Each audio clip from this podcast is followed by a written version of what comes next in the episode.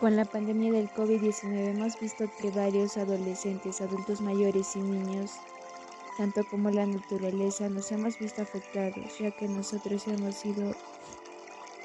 enfrentando varias consecuencias e incrementando la contaminación, ya que no estamos siendo tan respetuosos con nuestro planeta y tampoco estamos cultivando la autoestima y la regulación de nuestras emociones. Por lo que también la contaminación que nosotros creemos a realizar distintas actividades nos ha traído distintos aspectos en nuestras emociones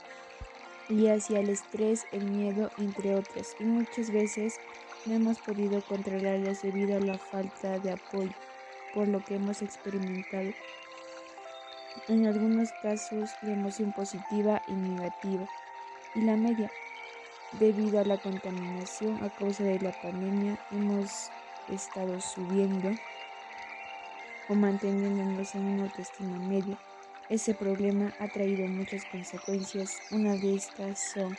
la falta de autoconcepto, la autoaceptación y autorrespeto hacia uno mismo ya que pensamos que no somos valiosos, no vemos lo positivo de nosotros, sino lo negativo, y no estamos satisfechos de nuestros aspectos emocionales, físicos y entre otras cosas. Por lo cual también no tenemos la habilidad de controlar nuestras emociones. Es importante ya que si creamos un ambiente en armonía, más comprensivo y detallado, ya que si lo hacemos ocasionamos un desorden en nuestra vida y también la alta porque nos ayudará en nuestros estudios y mejoraremos en cualquier otra actividad que estemos haciendo para bien. Por lo tanto, nuestros eh, como humanos podemos realizar distintas actividades o acciones que nos podrían ayudar a autorregular nuestras emociones y a subir nuestra autoestima ya que estos son muy importantes en diferentes aspectos y en todo momento en la cual nos encontremos. Una de estas son tomar conciencia de nuestros actos que realicemos antes, durante y después.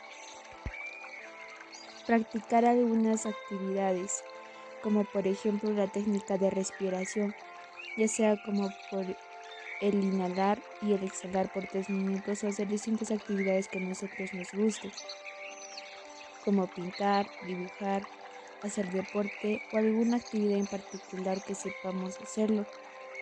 y que nos agrade y nos cree felicidad y evitemos el estrés. Y otro paso muy importante es que escribamos nuestras emociones, cómo nos sentimos para luego reflexionar y tomar